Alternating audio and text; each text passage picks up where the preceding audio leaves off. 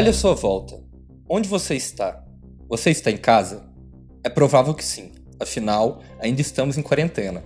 Nos vemos obrigados a ficar em casa, e o medo de sair na rua agora não é mais uma questão de segurança, é principalmente de saúde pública. Agora, você consegue olhar para sua casa e entender como ela afeta a sua vida? Qual é a importância que a sua casa tem na sua saúde e bem-estar? Sua casa é bem ventilada? Ela recebe bastante luz solar? Você tem espaço suficiente e uma estrutura adequada para ter uma vida de qualidade? E com quantas pessoas você vive? Como que é o seu relacionamento com essas pessoas? Você dividiu o seu quarto com alguém? Ou você pelo menos tem um espaço em que você pode ficar sozinho? O que tem no entorno da sua casa? Onde ela se encontra e como é a sua vizinhança? Ela é muito barulhenta? Você tem privacidade? Sua vizinhança tem escola, mercado, hospital, saneamento básico? É dezembro de 2020. Essa pandemia causada pelo coronavírus vem nos fragilizando há nove meses. O lugar onde já passávamos boa parte dos nossos dias é agora a atmosfera quase única das nossas vidas. Bom, pelo menos para quem tem onde morar, né? A nossa casa hoje tem mais impacto em nossas vidas do que nunca. E é sobre isso que a gente vai falar nesse episódio. Eu sou o Lucas. Eu sou o Gabriel. E eu sou o João. Esse é mais um episódio do Futa Cor Podcast e no nosso papo de hoje a gente vai conversar sobre a influência que a moradia tem na saúde das pessoas. Para esse episódio, a gente convidou duas professoras, Miriam Mihares, doutora em Psicologia Comportamental, e Lívia Mutinelli, doutora em Planejamento Urbano e Regional.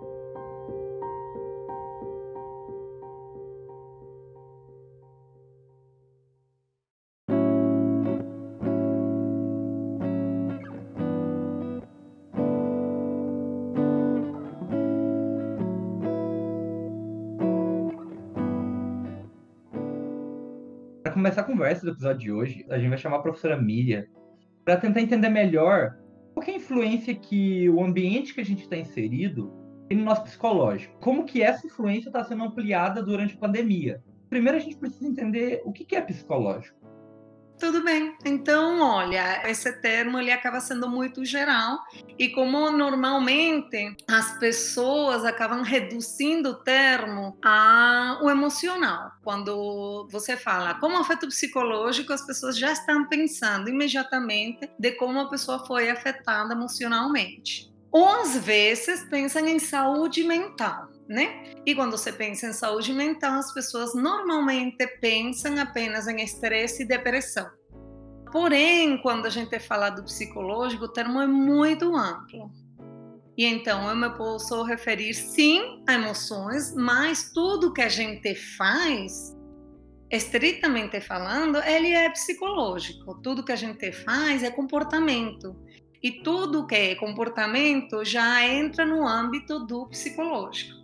Então, é sob essa perspectiva, em relação ao psicológico, como afetaria o psicológico, eu vou centrar a minha pergunta mais na minha área de conhecimento, que tem a ver com como a gente distribui nosso comportamento ao longo do tempo, quais são nossas preferências e como o que fazemos acaba mudando o nosso comportamento, acaba mudando quando nossas opções mudam, que seria o caso que a gente tem neste caso de isolamento.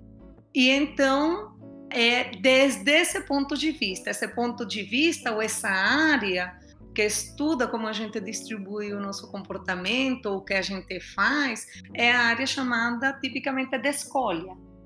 A gente tem no nosso dia a dia, né, uma uma grande liberdade para fazer uma série de coisas. A gente pode escolher entre sair de casa, ir para algum lugar, fazer alguma coisa, assistir uma coisa, comer outra coisa, é, ir visitar alguém. E durante o, a, a, época de pandemia, né, a gente está sendo privado de uma série desses estímulos. A gente não tem mais a liberdade de sair da nossa casa para ir fazer alguma coisa.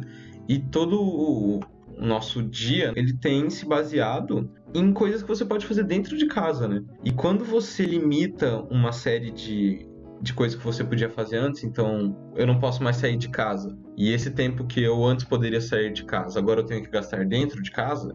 Então coisas que a gente faz dentro de casa começam a ser é, ampliadas, né? Comportamentos começam a ser ampliados. Olha, tudo que a gente faz, a quantidade de coisas que a gente faz, o tempo e esforço que a gente dedica a cada uma dessas coisas que a gente faz, vai depender do nosso ambiente, do que o nosso ambiente nos oferece como opções. Então, tem duas coisas que a gente sabe que determinam principalmente o quanto eu faço uma coisa ou como distribuo, ou seja, quanto tempo dedico a fazer cada uma dessas coisas. Uma coisa vai ser, e aí então voltamos ao nosso ambiente.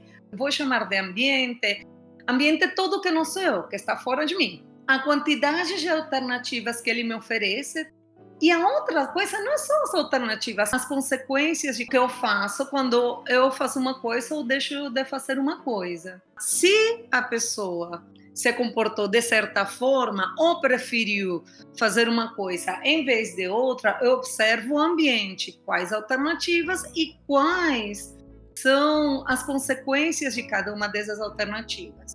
Muitas vezes a gente fala no dia a dia que o que você faz é recompensante e que por isso você faz isso. Pois é, essa é a consequência. Então, quando a consequência do que você faz, por exemplo, a pintar e o quadro é recompensante, escovar os dentes e meus dentes, meu hálito fica fresco, meus dentes limpos. Essas são consequências das coisas que eu faço.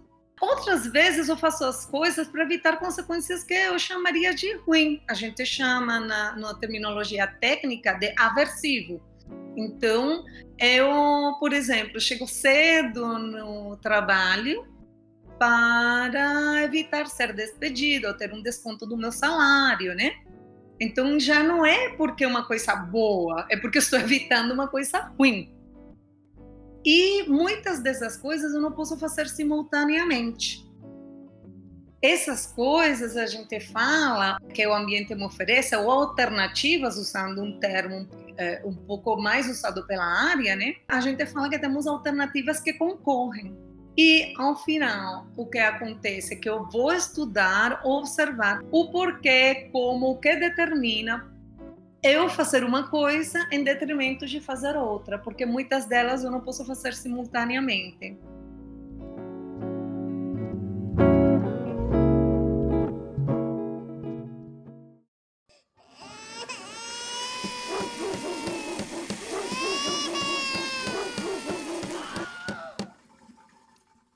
É, como foi dito, certas coisas se ampliam com a pandemia, né? Se uma pessoa, no momento em que ela ficava em casa antes da pandemia, ela já se sentia confortável, se sentia bem, tinha acesso à infraestrutura, internet de qualidade, entre outras coisas. Essa parte, pelo menos a parte física, ela vai se ampliar agora na pandemia. Ela vai continuar se sentindo mais confortável, pelo menos nessa parte física. Mas, no outro extremo, se a pessoa já vivia num ambiente insalubre, no ambiente que ela não tinha acesso à infraestrutura, no ambiente em que ela não se sentia bem, isso também vai se ampliar, então vale para os dois extremos. Essa influência, e a Miriam comenta isso com a gente, ela realmente vai variar de pessoa para pessoa.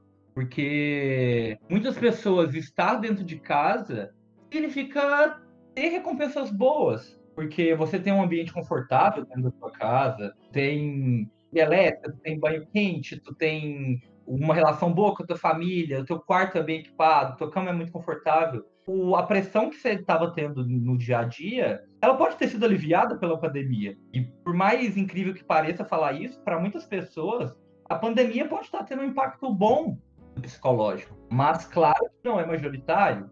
Tem várias variáveis que nos vão ajudar a entender qual é o impacto psicológico que vai ter para essa pessoa em particular. Eu tenho escutado de várias pessoas que elas estão enlouquecendo. Estou escutando de outras pessoas que estão deprimidas, mas também estou escutando outras pessoas que estão muito felizes. Mas pensando justamente, a primeira pergunta que me vem na cabeça é quais são as consequências do isolamento para essa pessoa em particular? Então vamos por pessoas que com este isolamento tiveram uma redução drástica dessas fontes que eu chamei de recompensa, a gente chama fontes de reforço, positivo ainda. Então quer dizer, elas pararam de fazer coisas ou de ter alternativas de poder fazer coisas que elas gostavam. contato social com os outros, que é uma coisa muito importante fazer esporte, indo até mais extremo, algumas atividades de pesquisa, já indo extremo não, mais específico. A gente vê que tem estudantes extremamente angustiados porque eles pararam de fazer uma coisa que eles gostam e ao mesmo tempo isso pode ter consequências importantes na formação dele e até no título, a demora do título, né? Então, como afeta o psicológico? Olha, depende se eu tenho uma redução drástica de alternativas, eu sei que o que vai posso ter duas coisas que vão acontecer. Uma, a pessoa começa a fazer muito mais de algumas coisas, ela diversifica seu repertório, por isso temos um monte de gente fazendo pão recentemente, né? é, então, é, essa é a questão. As pessoas é, têm ido adequando, porque aquelas coisas, ficaram poucas, digamos, menos coisas para fazer. Mas essa parte é boa. Mas a gente tem visto, por exemplo, aumento da violência doméstica. É claro que não vamos explicar só porque a pessoa não tem mais nada que fazer, começa a bater na outra, tá? Não é tão simples de jeito nenhum. Porém, porque tem outra série que outros aspectos emocionais, até históricos, mas você vê que certos comportamentos, às vezes que não são tão saudáveis, e não quero nem pensar em violência, que isso já é desastroso, é, eles começam também a aumentar em frequência. A gente espera que isso aconteça. Aumento em frequência de outros comportamentos que tinham baixa frequência, veja, não era de comportamentos inexistentes, mas que eles já tinham baixa frequência, você vê isso em modelos animais, por exemplo. Certeza. Então a gente percebe o que vai direcionar ou dizer esse impacto que a pandemia está tendo, o impacto que é essa ampliação das consequências de estar isolado e suprimir determinadas coisas que você fazia vai ser bom ou ruim para o teu psicológico, o balanço entre as consequências aversivas e as consequências recompensantes que você está tendo de ficar em casa, né?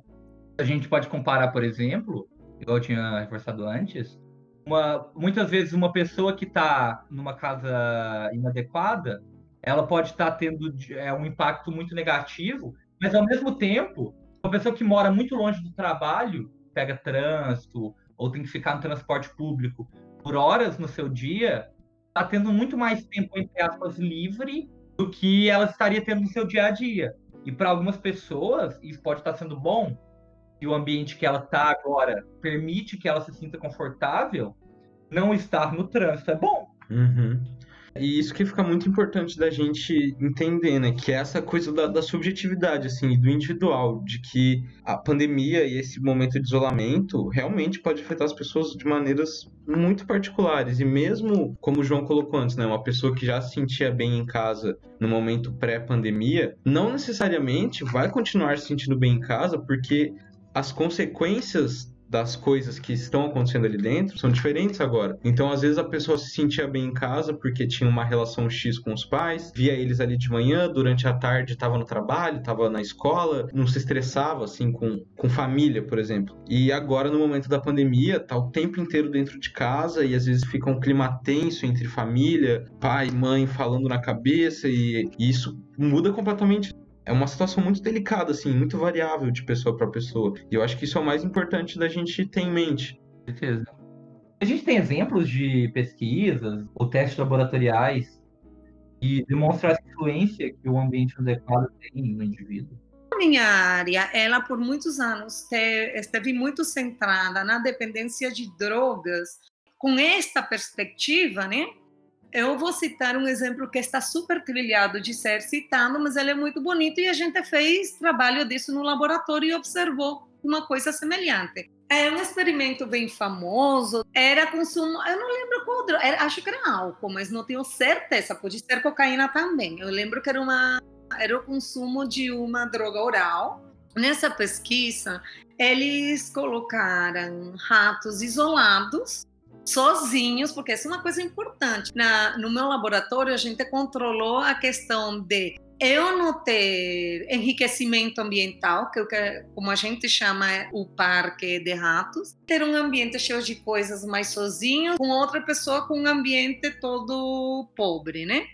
Nesse experimento era um ambiente, eram dois extremos, ou era o rato sozinho em uma gaiola, ou era o rato em um parque de diversões, praticamente. Quer dizer, eles tinham muitas coisas, davam muitas consequências. Então ele apertava aqui, recebia comida, outro, ele fazia outra coisa e recebia água, ele recebia aqui, ele tinha interação social, enfim, parecia de fato um parque de diversões. E eles tinham também uma opção que era consumir a droga, né? Que foi o que eles observaram. Ratos que tinham todas essas opções eles acabavam consumindo muito menos a droga. Na medida em que quando você tira essas opções do rato, eles começam a consumir mais a droga.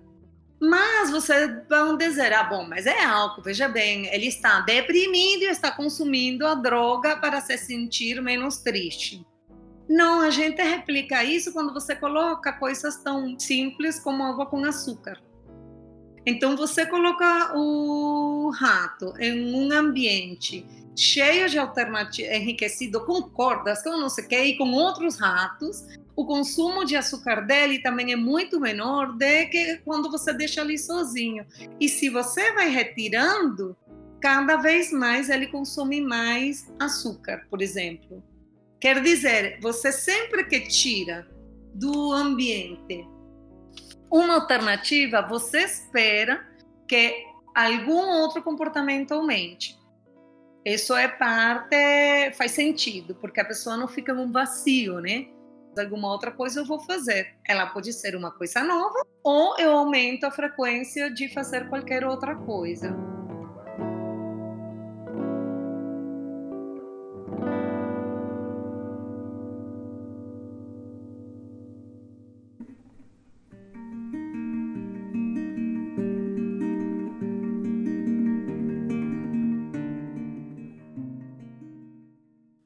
Depois dessa nossa conversa, eu vejo que é importante a gente conversar sobre a habitação em si, né? E como que ela afeta a nossa saúde de várias maneiras. Como uma habitação inadequada pode piorar nossa saúde e como uma habitação adequada pode trazer benefícios para nossa saúde. Então, a gente tem que buscar entender um pouco mais o que que é essa habitação adequada, porque essa noção muda muito de tempos em tempos. Por exemplo, nos anos 50 na França, só a presença de água e gás já era o suficiente para considerar a habitação adequada. tipo, não precisava nem de um vaso sanitário e um sistema de esgoto e você já estava morando, entre aspas, muitas aspas, bem. Cara, como assim? E é incrível porque a gente usa esse termo, né? Principalmente a gente da arquitetura, habitação adequada, casa adequada, ambiente adequado, à torta e à direita. E a gente percebe que isso não é consenso nem da história desse termo e nem hoje em dia no mundo, né? E muitas pessoas têm a ideia de que a habitação adequada é só ter um teto para proteger da chuva e um lugar para deitar e cair morto. Mas a gente, mas é claro que a gente não é deixado em nenhuma definição ou sem nada que reja isso. Hoje em dia, aqui no Brasil, a gente tem uma legislação que tenta, pelo menos, dar diretrizes e normas do que, que deve ter de mínimo numa habitação. Mas a gente discutir mais para frente também, que a gente sabe que não é bem assim. Uhum. É, sim. Então a gente pode ver que essa questão de habitação adequada, ela é definida por um contexto histórico e regional onde ela está inserida, né? Com certeza. Para a gente tentar sistematizar, pelo menos categorizar essa relação que a casa tem com a saúde, essa relação direta, a gente está usando um, um, artigo que o nome é Habitação e Saúde, da Suzana Pasternak, é uma professora da, da FAO, na USP, e nesse artigo ela separa como que é essa relação de causa e consequência do ambiente da casa. Uma das primeiras coisas que ela coloca é essa relação direta das necessidades fisiológicas com a casa, ou seja, as necessidades fisiológicas de quem mora na casa com o ambiente, se esse ambiente supra essas necessidades. Quando a gente está falando de necessidade fisiológica, a gente não está falando só do que a pessoa precisa para sobreviver. Uma grande diferença entre sobreviver e viver. A gente sabe que sobreviver é só o que tu precisa para se manter vivo e para ter, entre aspas, uma sobrevida.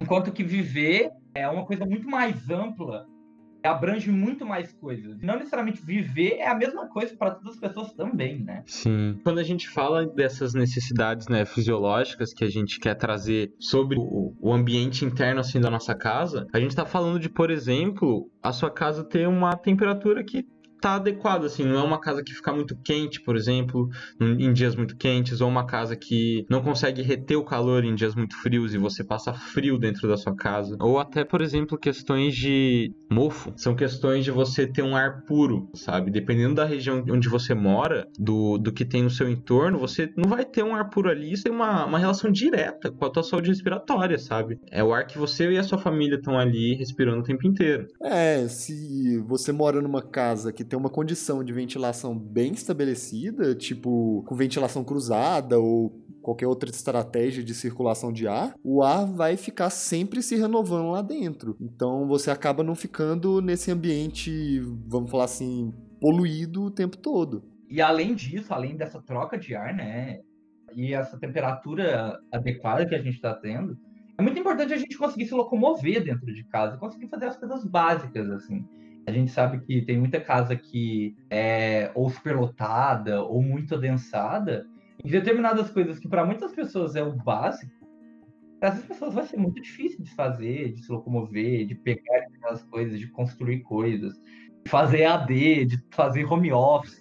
Porque uma coisa, né, é a casa ser casa, outra coisa é a casa ser trabalho e escola ao mesmo tempo, né? Sim. Isso aí você cria uma, uma situação que é bem complicada, né? Colocando esse exemplo do Lucas, né? De você tá numa casa que tem muita gente, por exemplo. Você tem uma falta de privacidade. Você tem que ficar o, o tempo inteiro compartilhando espaço com seus familiares. Isso gera estresse e esse tipo de coisa tem uma relação direta com a saúde mental da pessoa, por exemplo. Então você não tem um espaço para você tirar para si, sabe? Eu vou falar até um exemplo pessoal meu, de que eu fiquei um tempo na casa dos meus pais e eu não tinha um quarto. Então, todo o tempo que eu estive na casa dos meus pais, eu ficava na sala. Ou eu dormia na sala, ou estava no computador na sala. E isso, para mim, foi extremamente desgastante, sabe? Não ter um cantinho que eu podia sentar e ficar sozinho ali fazendo minhas coisas, sem ser obrigado a interagir com o outro. Então, esse estresse que a gente acaba sendo submetido nessa situação que a gente está vivendo, também é uma coisa que está diretamente relacionada com a nossa saúde. Se você for parar para pensar,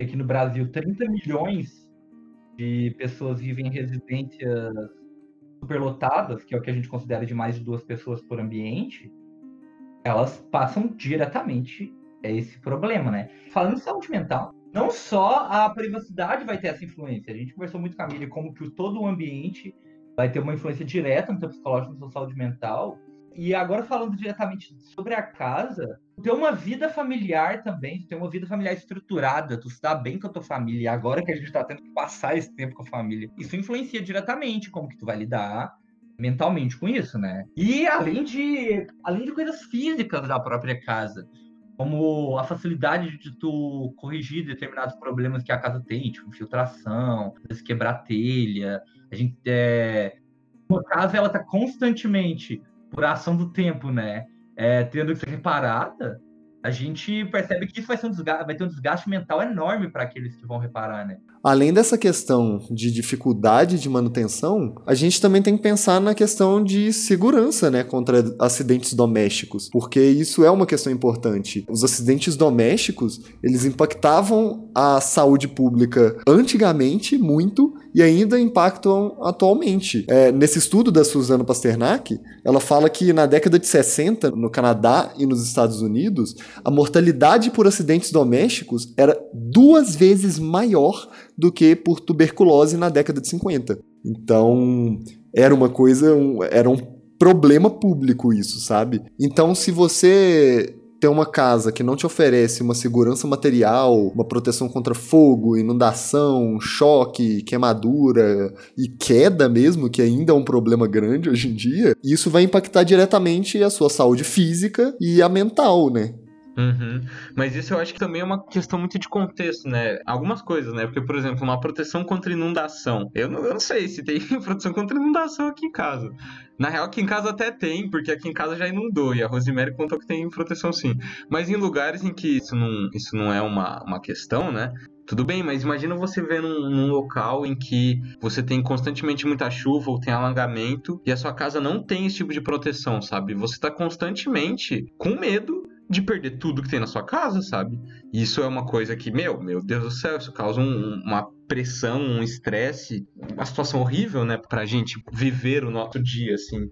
Sim, pensa comigo, se a gente mora até que num lugar privilegiado aqui de Florianópolis, e se a nossa casa não fosse elevada em relação ao pátio, já teria visto, assim, você sabe, né? A nossa casa já teria inundado várias vezes várias, porque o nosso pátio já inundou várias vezes. É, é, a gente já teria visto essa casa inundar algumas vezes.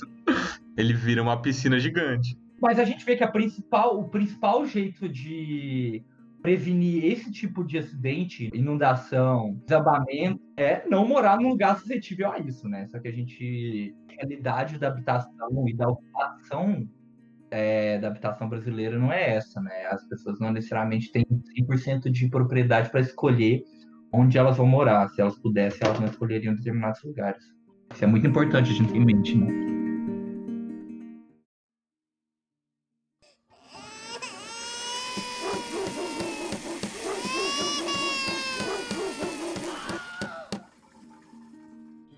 Além de tudo isso que a gente já falou, eu acho que é importante a gente tocar no assunto que fica ainda mais importante no momento em que a gente está vivendo, né?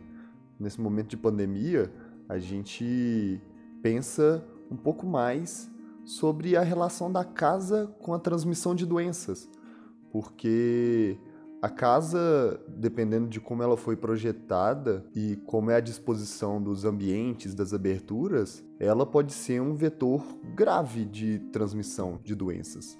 E isso se faz ainda mais presente quando a gente pensa na situação das periferias, das favelas, que além de as próprias casas serem inadequadas, todo o ambiente em que elas estão inseridas são inadequados por conta desse grande adensamento, a falta de infraestrutura.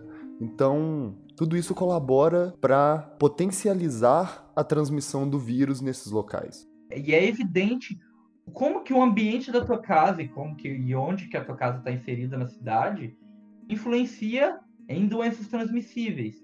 E a tua casa tem um ar puro, e que a gente estava falando sobre troca de ar, não é só uma necessidade fisiológica. Uma troca de ar é muito importante para que não aconteça também uma transmissão de doenças aéreas. A gente sabe que gripe e outras doenças são transmitidas pelo ar. Elas têm maior incidência no inverno, por exemplo, e muito porque as pessoas estão mais fechadas, as pessoas estão em ambientes que não tem uma troca de ar tanto, né?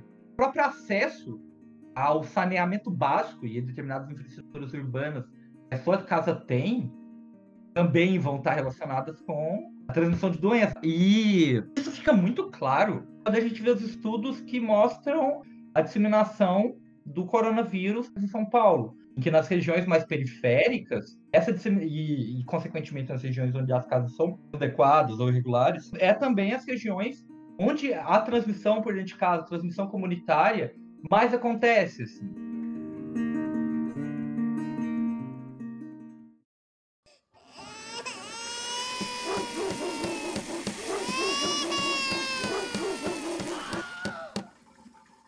Agora que a gente entendeu melhor quais são as influências internas da casa na saúde, dá para analisar também as influências externas da nossa casa, começando pelo entorno imediato, que é tudo aquilo que está em volta da tua casa mesmo. Então isso vai entrar em relação com os teus vizinhos, a infraestrutura que chega nessa, nesse lugar que tu tá, se tem acesso a lixo, se tu tem acesso a, água encanada, como a gente disse, se tem praças do lado da tua casa, se tem prédios muito grandes na frente da tua casa que impedem a passagem de luz, tudo isso vai influenciar na tua saúde física e na tua saúde mental. Essa questão de onde a casa está inserida na malha urbana é importante não só no entorno imediato, mas numa escala mais ampla, né? Tipo, o acesso a toda uma infraestrutura da cidade de maneira mais fácil, querendo ou não, nesse momento de pandemia, isso não teve um impacto tão negativo na vida das pessoas que já tinham uma facilidade para ir no mercado, numa farmácia, no hospital. Eu dou meu exemplo mesmo. Lá em Divinópolis eu moro na periferia, né? E se eu quero suprir as minhas necessidades básicas de fazer as compras do mesmo supermercado ou comprar meu antialérgico, remédio para enxaqueca na farmácia ou até ir no hospital se eu estiver passando mal, eu vou ter que primeiro me expor ao vírus porque eu vou pegar um ônibus para me locomover e segundo, eu vou demorar em média de 40 minutos a uma hora para chegar no meu destino. Então é um tempo longo aí que eu estou me expondo para suprir minhas necessidades básicas. Então isso, querendo ou não, afeta a minha saúde física e mental e afeta também a saúde mental da minha mãe e da minha irmã, porque nós três teríamos que nos expor todas as vezes. Então a gente fica com essa incerteza. Se hoje a gente vai sair para ir no supermercado, a gente tem uma grande chance de pegar Covid, por exemplo.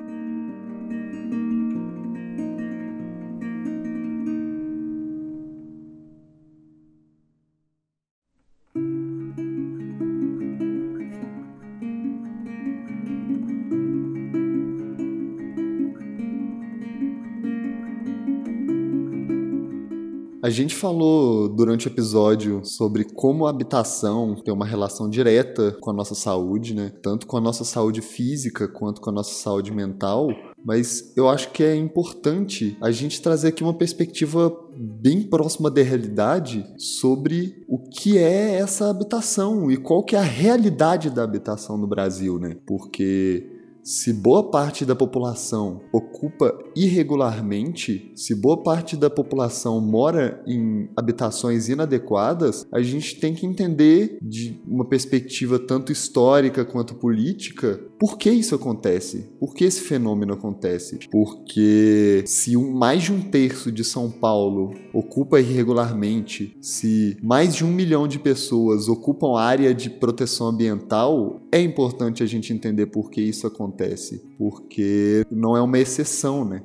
Então, o que eu quero entender é por que as pessoas ocupam irregularmente? Elas são inimigas da lei? Elas são invasoras? Igual muita gente fala por aí, né? Elas estão realmente burlando a lei para ocupar e por que que acontece isso?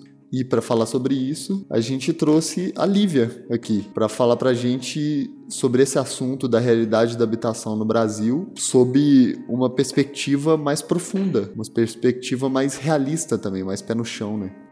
O fato da gente ter muitas pessoas morando em favelas advém da urbanização no Brasil intensificada no período da industrialização, né? Quando a gente começou a pegar as rebarbas dos outros países desenvolvidos e ter um pico de industrialização aqui no nosso país. Eu poderia voltar um pouco mais no tempo, na virada do século XIX para o século XX, quando o final da escravidão acabou despejando um grande contingente de pessoas nas cidades. Mas nesse momento, mesmo que essas pessoas não tivessem moradias adequadas, a gente sabe que nessa época começaram a surgir os cortiços, né, as moradias de aluguel, e até a ocupação de territórios que foram se tornando favelas ao longo do tempo, ou o surgimento de alguns loteamentos mais periféricos, assim, relativamente, nesse momento o Brasil não era predominantemente urbano. Isso só vai acontecer a partir da década de 70, quando a industrialização acontece mais massivamente. Vocês colocaram a pergunta até de um jeito engraçado, né? Como é que é a realidade geral da habitação? As pessoas não entendem o que está acontecendo. A gente entra na faculdade de arquitetura achando que vai projetar casas, que as casas são a única forma que a gente tem de moradia. Mas não é isso que acontece, né? A gente tem diversas formas de moradia e num país como o Brasil, formas precárias, né? Infelizmente. Eu, nesse momento de pandemia, que isso que também tem muita gente que não está entendendo, né, que a gente está vivendo, a gente está vivendo uma pandemia, tá, gente, do Covid-19. É, é, verdade, né, não é só uma gripezinha, tem um monte de gente morrendo, gente se contaminando, ainda bem que muitas pessoas se curando também, mas a gente está num momento de pandemia e isso fez aflorar a realidade das condições de habitabilidade, né, do país e do mundo, na verdade, porque a gente teve que ficar dentro de casa. Então, assim, eu não sei vocês, mas durante esse momento de, de, quarentena, no princípio, eu fui ver muitas lives, né? Eu fiquei a louca das lives, assim, fiquei tentando me informar e saber de tudo, ouvir muitas palestras que a gente não tinha tido, né, oportunidade de ouvir, porque a correria do dia a dia não deixa, e agora com esse momento remoto não teve muito escape, mas eu fui tentar me informar sobre o que estava acontecendo e principalmente entender a implicação disso no nosso tema, na questão da habitação. O que eu vi não é muito animador, não é muito agradável, porque está aumentando o número de gente desempregada, está aumentando o número de gente que não está tendo condições de pagar aluguel, está aumentando o número de gente que está indo morar na rua, está aumentando paralelamente a quantidade de despejos que está acontecendo, pessoas que por exatamente não terem como se manter, estão tendo que recorrer a, a, ocupar um terreno desocupado. A redundância é importante, porque a gente acha que é invadir um terreno que tem uso, e não é é, ocupar um terreno que está desocupado, que não está fazendo nenhuma função social e ficar lá, às vezes até embaixo da ponte, né, baixis de viaduto, lugares super perigosos, riscos, né, não só pela questão do trânsito, mas terrenos muito íngremes, terrenos alagadiços, terrenos que não têm nenhum interesse para o mercado. Por isso que as pessoas acabam indo morar lá. E nesse momento da pandemia, isso se intensificou muito mas eu ouvi muito isso ser repetido, né? A gente já estava numa crise econômica, com esse governo que está aí, isso se intensificou, então a gente já estava com cerca de 12 milhões de desempregados, e com a pandemia a gente já está passando dos 15, e isso tende a piorar, né? Não só no Brasil, mas no mundo inteiro. Então, muito mais gente está recorrendo a alternativas de morar que não são uma resposta, né? Mas que são uma, né? Um quebra-galho, e acho que a gente pode nem dizer isso, porque nós estamos dentro de casa e estamos vendo como que é importante importante a gente ter conforto, ter saúde, ter aconchego, segurança, né? Não ter uma goteira caindo na nossa cabeça, um, uma ventania que pode derrubar a nossa casa ou água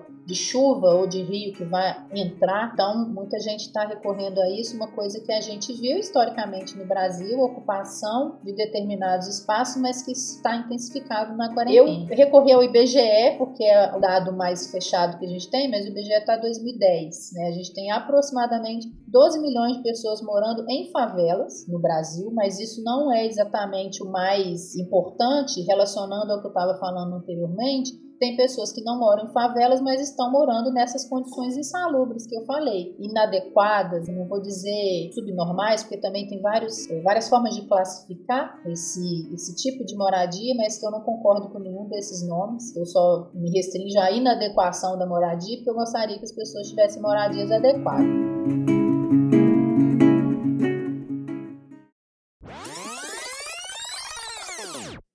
Lugar, loteamento fechado é ilegal. E o parcelamento do solo não admite muros.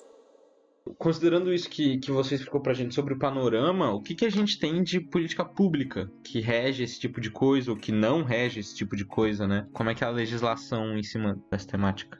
O que a gente vê ainda, mais ou menos nessa época da década de 40, que a gente está ali bebendo o legado do Vargas, né, de um pensamento voltado para o trabalhador, de criar leis trabalhistas, é a estatização da poupança, que é com os institutos de aposentadoria e pensões, que não é uma política habitacional, vejam bem. É quando você vai pegar a sua poupança ou seus direitos trabalhistas e vai guardar para poder acessar a moradia por meio de consórcio, por exemplo.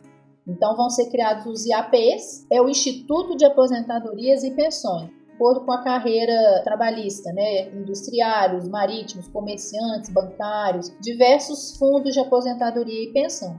Mas esse não é uma política habitacional. É um esquema para você poupar o dinheiro que está relacionado à sua formação, à sua profissão. E isso era por categoria intercedido pelo Estado. Mas não era uma política habitacional. É próximo, mas é hoje em dia o FGTS é um direito nosso como trabalhadores, está lá na Constituição, da gente ter a seguridade social. Se você contribui para o FGTS, você vai receber um salário se você tiver que se tirar licença do trabalho, você vai aposentar por invalidez, você contribuiu com o INSS, você vai ter direito ao seu seguro-desemprego. Comparativamente é isso, mas era bem relacionado a você aplicar na habitação os IAPs. Posteriormente, aí já na década de 60, a gente teve um período que nós, profissionais da arquitetura, estávamos muito atentos a mudanças que o Brasil estava passando. Eu não sei se vocês sabem, mas os candidatos da época, João Goulart, Jânio Quadros, a galera da política naquele momento pré-ditadura, estava muito preocupado em implementar medidas reformistas no país. A gente tinha vivido a era Vargas, estava vendo uma era desenvolvimentista, estava num momento positivo do Brasil, assim. as coisas estavam fazendo a sociedade refletir sobre a importância de colocar uma reforma agrária,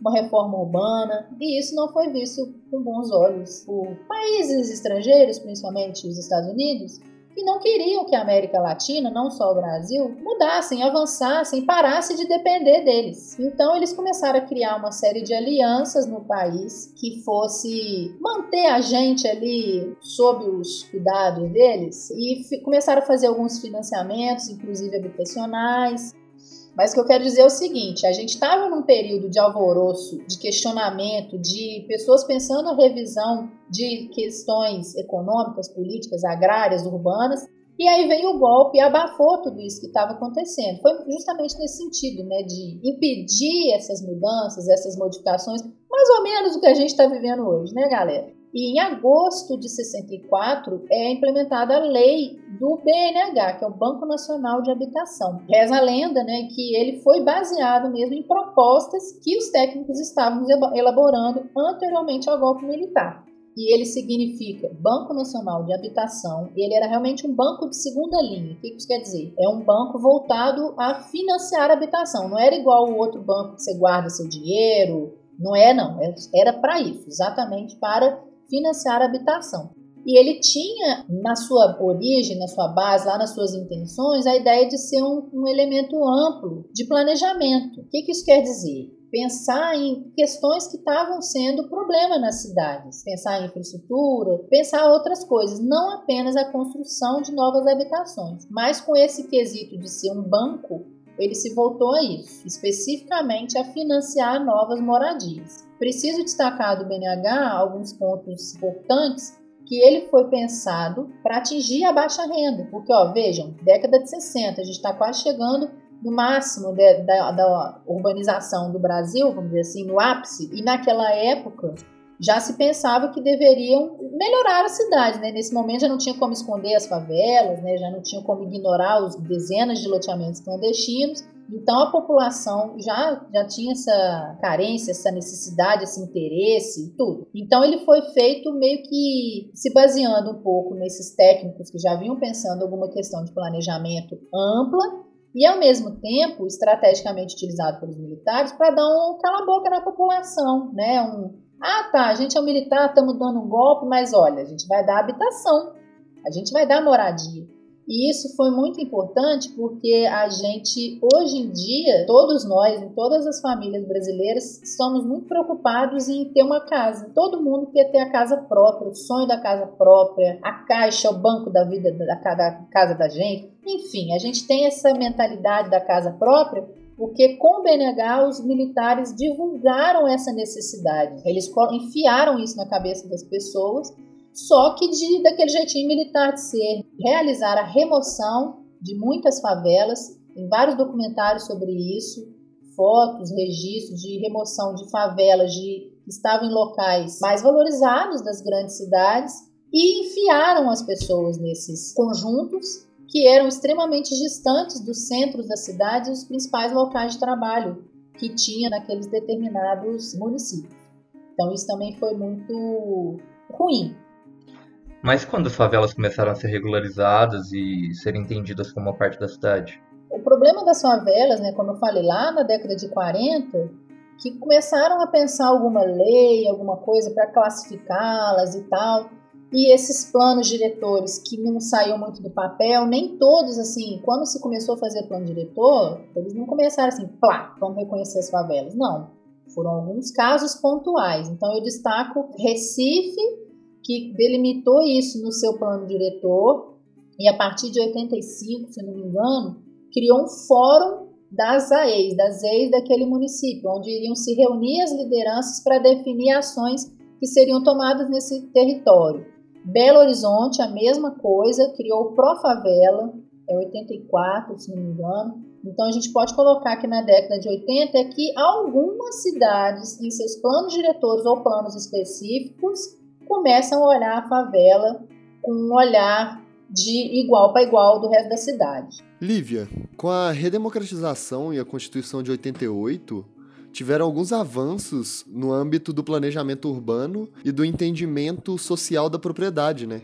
Em 88 a gente tem a Constituição, que é importante dar esse destaque, que ela coloca no município a responsabilidade pela política urbana.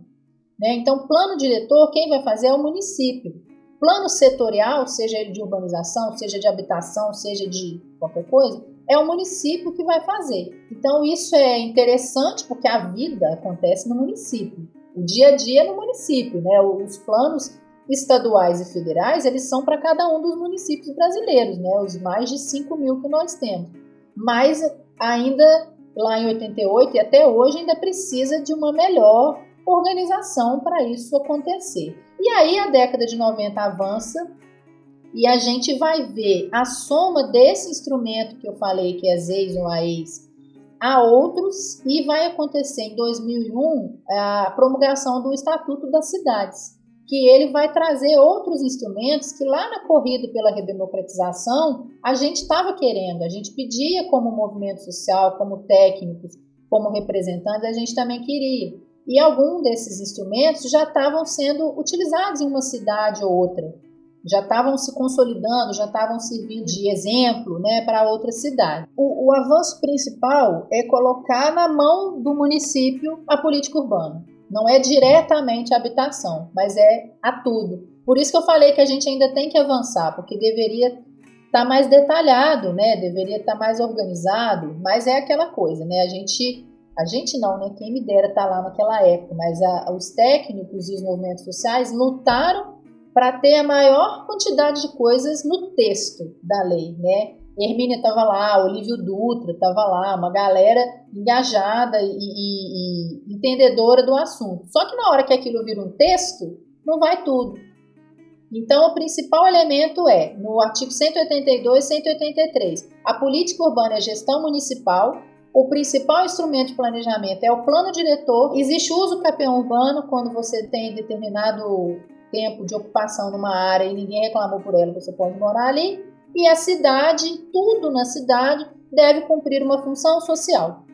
Esses quatro pontos que estão lá na Constituição para a gente fazer valer no município. Ninguém é contra a propriedade privada, né? A gente, a questão é que ela tem que ter uma função social. Você pode ter a sua propriedade privada, deve ter, seja feliz com ela, mas você tem que respeitar o coleguinha, né? Você tem que entender que naquele terreno que você está ali guardado, especulando, esperando valorizar, poderia estar tá morando gente que mora lá em Deus me livre, a quatro horas de ônibus na cidade. Isso é injusto, né? Isso é desigual. Aquele terreno não cumpre uma função social e ele está usufruindo do, do, mesmo espaço, né? É, o terreno vazio você paga muito menos imposto, né? Na prática, mas na teoria você deveria estar contribuindo com a cidade de uma outra forma, porque uma hora você vai lucrar por ele. E aí essas reflexões que eu estou falando é que foram cair lá no estatuto, que na Constituição não coube tudo. Esse exemplo do IPTU, por exemplo, se o terreno está há muitos anos sem cumprir uma função social, sem ter um benefício para a cidade, você deveria pagar mais, porque quando lucrar, você vai receber muito mais lucro do que o restante da cidade.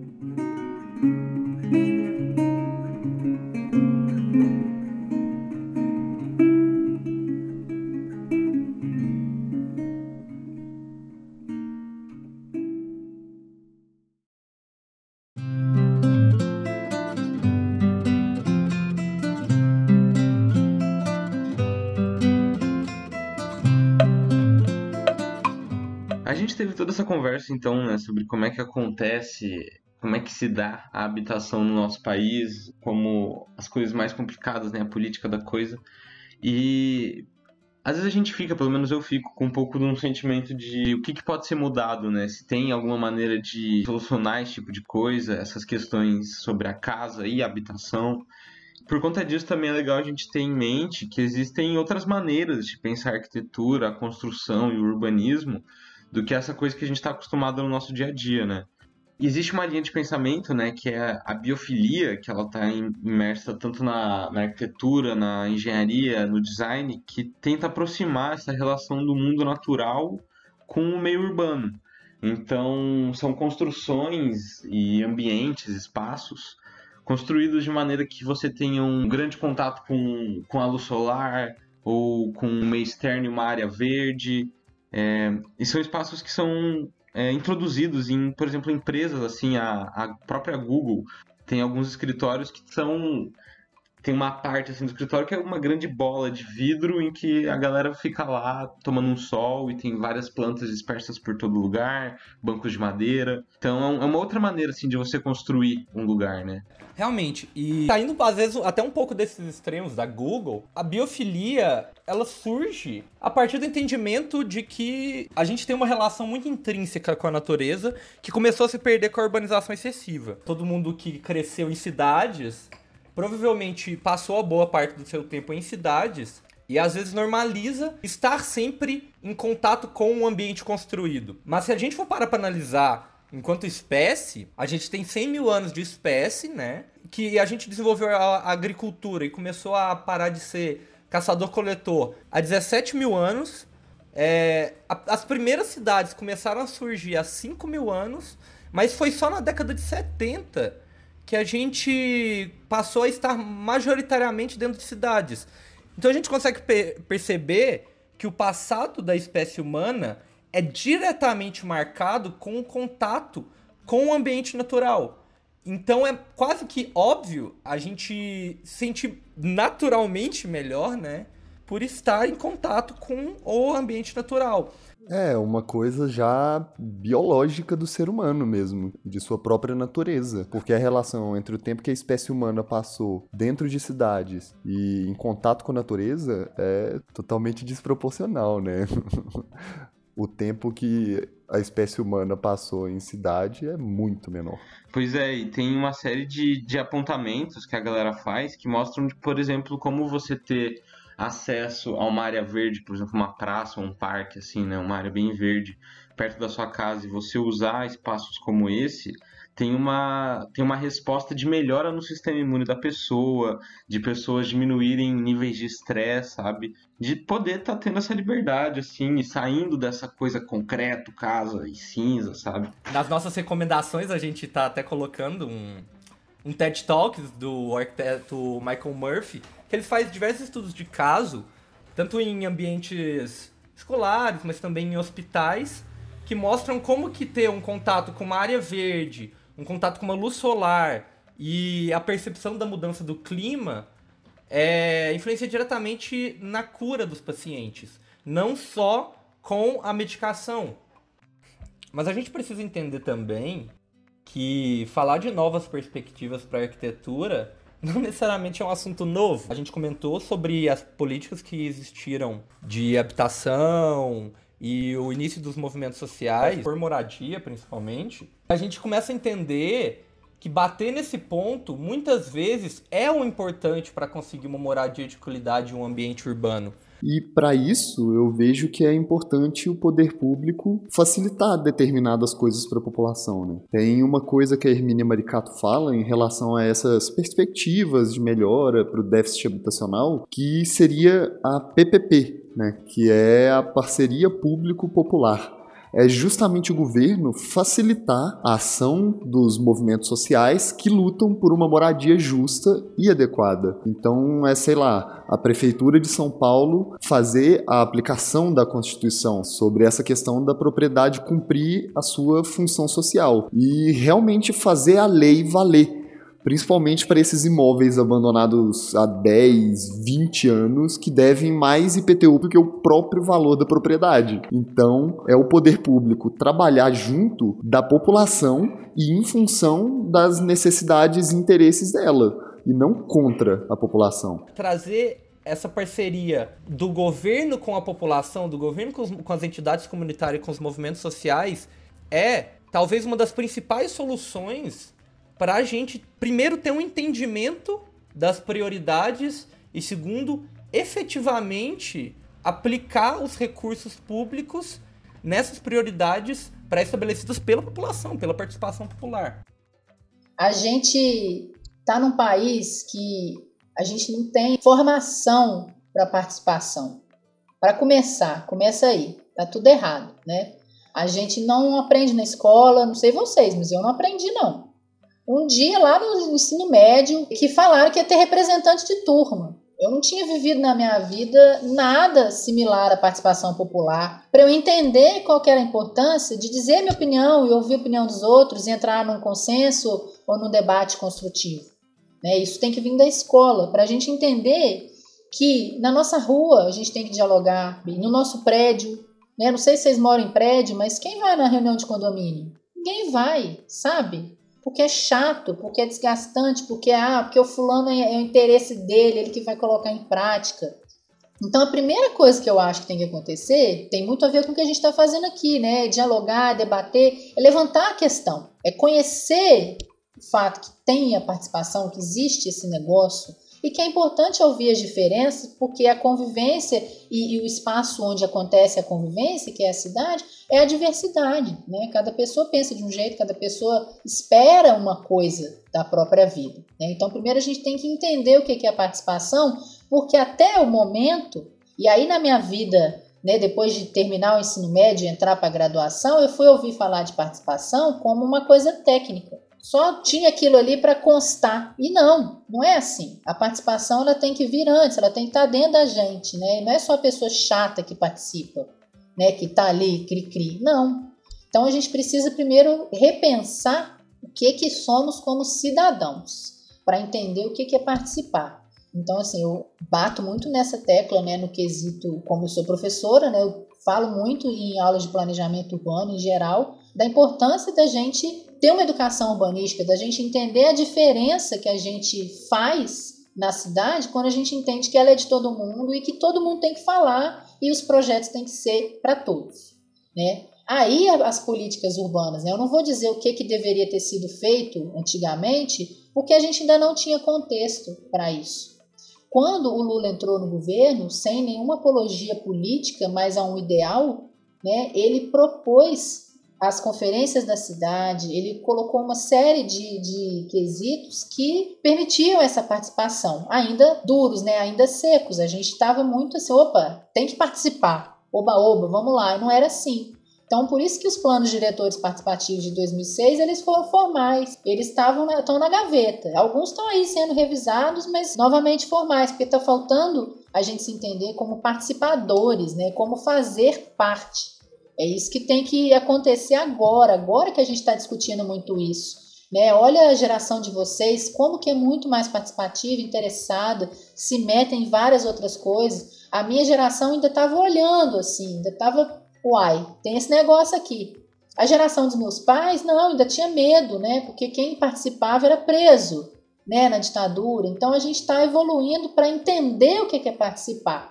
A gente está, e aí volta à quarentena, né? Quantos vídeos que a gente viu, e, e campanhas, e entrevistas, e várias coisas, que estão mostrando que tem uma galera agora se candidatando a cargos públicos, uma galera como a Hermínia, que encabeça o BR Cidades, que é um movimento né, para se repensar as cidades e está é, capacitando, está criando reuniões sobre é, a discussão da realidade daqueles municípios. Cada município tem o seu núcleo BR Cidades, eles vão debater sua realidade, eles vão debater demandas, eles vão, vão debater situações. São João Del Rei, se não me engano, tem. Então a gente está, principalmente agora com esse governo horroroso, que eu não sei se a gente pode chamar de governo, a gente tem movimentos se organizando para ir contra, para mostrar, falar, meu filho, tá errado isso aí, para priorizar a diversidade, para priorizar o movimento negro, movimento feminista, movimento LGBTQ+, tudo. As pessoas estão percebendo que tem que pôr a voz, né? tem que falar, tem que expor as suas opiniões, mas tem que se organizar para serem fortes. E aí qualquer planejamento vai dar certo.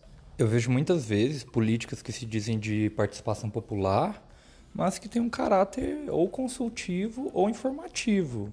Não necessariamente a população está tendo algum poder de deliberar. Assim. É, os próprios planos diretores. Na época, eu estava me formando na faculdade e eu participei na minha cidade. E era assim, era uma audiência, uma equipe veio falar e concorda, não concorda, levanta a mão, levanta o crachá e era isso. Não tinha tanto debate. Né? O que foi vindo depois disso, os planos diretores que até eu é, coordenei, é, coordenei, fiz parte de equipe, a gente já buscou avançar mais nesse quesito. Mas discutir planejamento coletivamente, participativamente, ainda não era possível, porque tinha que ter uma coisa antes, que é o que eu estava falando, é esse entendimento do que, que é a participação. Então eu senti nas minhas experiências de chegar e falar de participação uma pessoa que nunca tinha ouvido falar do que, que é aquilo. Então por isso que eu falo que a gente tem que voltar lá na escola e ensinar o que, que é participar, o que é fazer parte da sociedade. Não é só votar na eleição a cada dois anos, entendeu? É muito amplo. E aí a pessoa vai sentir, pô, é minha responsabilidade. Eu vejo que ainda mais nesse momento que a gente está passando, fortalecer o engajamento político das comunidades é assim muito importante para conseguir fazer alguma mudança acontecer. Porque quem sabe das necessidades da comunidade é a própria comunidade que vive ali. Então, para que eles possam reivindicar seus direitos, eles precisam saber dos seus direitos. Então é muito importante esse engajamento político da população. Total, total. As comunidades somos os responsáveis por fazer a diferença, em todos os sentidos.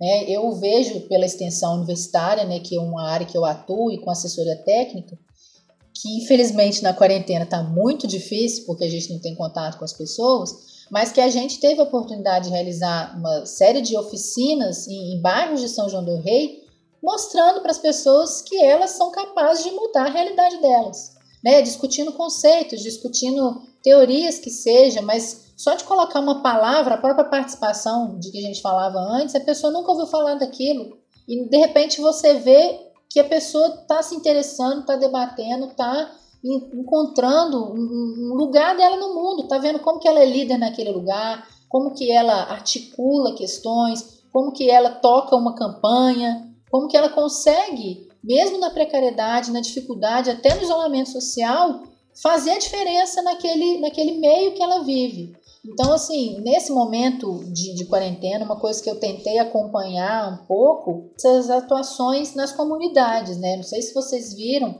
mas a maior favela do Brasil, que é Paraisópolis, teve uma grande articulação comunitária para poder se organizar independentemente da gestão do Estado, né, da prefeitura. Eles colocaram justamente os representantes por ruas para mapear a incidência do vírus, as pessoas que estavam doentes, as pessoas que estavam morrendo, precisavam de internação, veículo de ambulância, né, tal, para buscar. Então foi essa articulação que fez as pessoas é, se saírem tão bem, né, muito melhor do que outros bairros mais é, abastados. Eu espero assim, né, que isso fique depois, né, da, da, muitas que surgiram com a pandemia, mas eu espero que fique depois, se estabeleça como uma visão de governança, né, de, de administração coletiva, comunitária e é, que, que permita, que abra espaço para discutir outros quesitos, inclusive de planejamento. Né? Nesse momento de, de pandemia, as pessoas não estão com cabeça para pensar em outras coisas, mas deveriam, né? Porque a, a eleição está chegando. Mas a, a gente, eu espero pessoalmente, né? A gente não, eu espero que isso fique, que isso se torne um, um, um legado, um, uma experiência, um exemplo, né? É, e aí, gente, como eu falei que eu ia dar uma, um ponto positivo, né, uma esperança, assim, não só essa organização comunitária, mas eu tenho visto pelo meu, meu, meu projeto de extensão que se relaciona com assessoria técnica para arquitetura, que é uma das formas de se melhorar a qualidade das habitações e a cidade como um todo, eu tenho visto muitos projetos acontecendo nesse momento de isolamento, muita coisa acontecendo, seja por ONG, seja por profissionais autônomos, seja por acadêmicos. Eu tenho visto essas coisas acontecendo, exemplos, né, pelo Brasil, e nós, arquitetos urbanistas dessa área, estamos organizados um grupo também, que é o Arquitetos pela Moradia, que estão fazendo live por aí, estão mapeando, estão em parceria com os urbanistas contra o corona, que também é uma galera que mapeou essas associações comunitárias, essas ações, né, durante a pandemia. É, então essa galera está trocando ideia para tentar ir de encontro ao que eu estava respondendo antes, de fazer essas coisas perdurarem, né, essas coisas ficarem depois. É, principalmente nesse momento que a gente não tem governo, então nada melhor do que a gente ver o quanto nós somos fortes, né? Quanto nós somos capazes de, pelo menos, melhorar o meio que a gente vive por nossa própria conta. Não que a gente deveria esperar esse momento, ah, não, não temos governo, então vamos atuar. Não, ao contrário, que venha de baixo, né? que a gente se fortaleça, que a gente se encontre como povo para poder entender a nossa realidade ali pontual nas nossas comunidades, nos nossos bairros e fazer a diferença, exigindo dos políticos que a gente vai eleger que tragam melhorias eficazes para esses locais, né? Então a participação, ela não é só importante como essencial, né? Sem dúvida, não tem, não tem escapatória. Não tem escapatória. Porque se a gente for pegar os melhores exemplos de planejamento do mundo, eles são participativos, eles são de bairro, eles são de pequenos lugares, sabe? Se você vai até, claro, vou dar um exemplo bizarro aqui, na Suíça, né, um dos países mais ricos do mundo, eles fazem plebiscito para tudo, eles fazem consultas populares para os temas mais bobos. Para nós é bobo porque eles não têm problemas, né? Mas enfim. Então eles fazem consultas. Todos os cidadãos sabem o que está acontecendo, né? Mas nós no Brasil a gente está a gente não é culpado por não participar politicamente. Eu preciso deixar isso claro também. A gente vem historicamente, como eu mostrei para vocês, né, lutando para sobreviver. Né? Nós, a força de trabalho desse país é muito mal paga, é muito mal nutrida, mora muito mal. Então a gente não tem tempo para pensar em outras coisas. Né? Então nós aqui que temos um pouquinho mais de qualidade, alguns até mais, que poss possamos mostrar para os outros né, e trabalhar por essa qualidade, principalmente arquitetos urbanistas, né, porque as pessoas.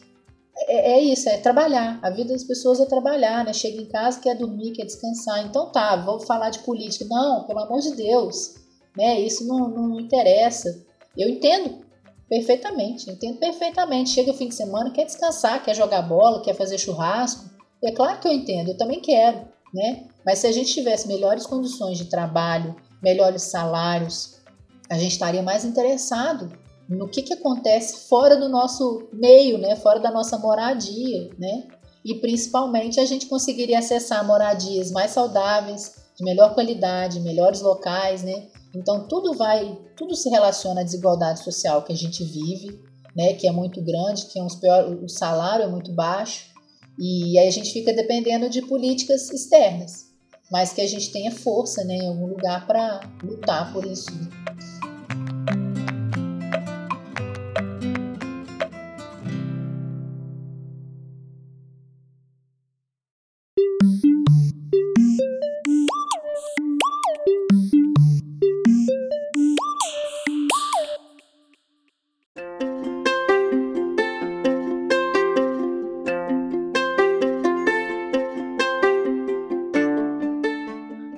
Pessoal. Se vocês gostaram desse assunto do episódio de hoje e quiser se aprofundar mais, a gente tem algumas recomendações para vocês que são bem interessantes. Eu quero indicar um documentário chamado Derrubaram um Pinheirinho, que conta a história de uma ocupação com esse nome, Pinheirinho, ficava em São José dos Campos. E essa ocupação, num terreno abandonado por uma empresa que tinha falido, em 2012, a Polícia Militar de São Paulo realizou uma reintegração de posse e despejou todos os moradores, todos os 6 mil moradores dessa ocupação. Então, eu acho que esse documentário é bem legal para a gente ver mais de perto como se dá essa questão das ocupações irregulares e como o governo lida com isso. Eu queria recomendar a série A Cidade no Brasil, da Sesc TV, que é baseada no livro do antropólogo Antônio Ribeiro, também tem o mesmo nome da série, e fala sobre como que funcionou e como que se foi a urbanização brasileira, como que se deu a urbanização brasileira. E além disso, eu também queria recomendar o TED, que eu comentei no episódio, do arquiteto Michael Murphy. O nome do TED é Architecture That Builds to Heal. E ele fala sobre como a biofilia pode influenciar na melhora da saúde das pessoas. E eu quero deixar uma série de vídeos do Vsauce, do canal Vsauce, né, no YouTube. Uma série que chama Mindfield. O primeiro episódio dela chama Isolation e ele fala exatamente sobre isolamento, sobre consequências, sobre tomada de decisão. E é um vídeo bem legal, de meia hora. Fica aí a, a recomendação. Então é isso, gente. Muito obrigado por ter escutado esse episódio até aqui. Eu espero que vocês tenham gostado. E se vocês gostaram, daqui duas semanas tem mais. A gente vai falar no episódio 3 sobre um assunto que também não tem nada a ver com esse, mas que é muito, muito interessante também, que é sobre como a gente percebe as cores e como elas influenciam a gente. Pode esperar que esse episódio tá muito, muito bom. Então é isso. Se você gostou, segue a gente no Instagram, no Facebook, no Twitter, em todas as redes sociais. Segue a gente no Spotify também, no SoundCloud, em todas as plataformas que a gente está postando os podcasts para vocês acompanharem o lançamento dos episódios. E é isso aí, gente. Valeu!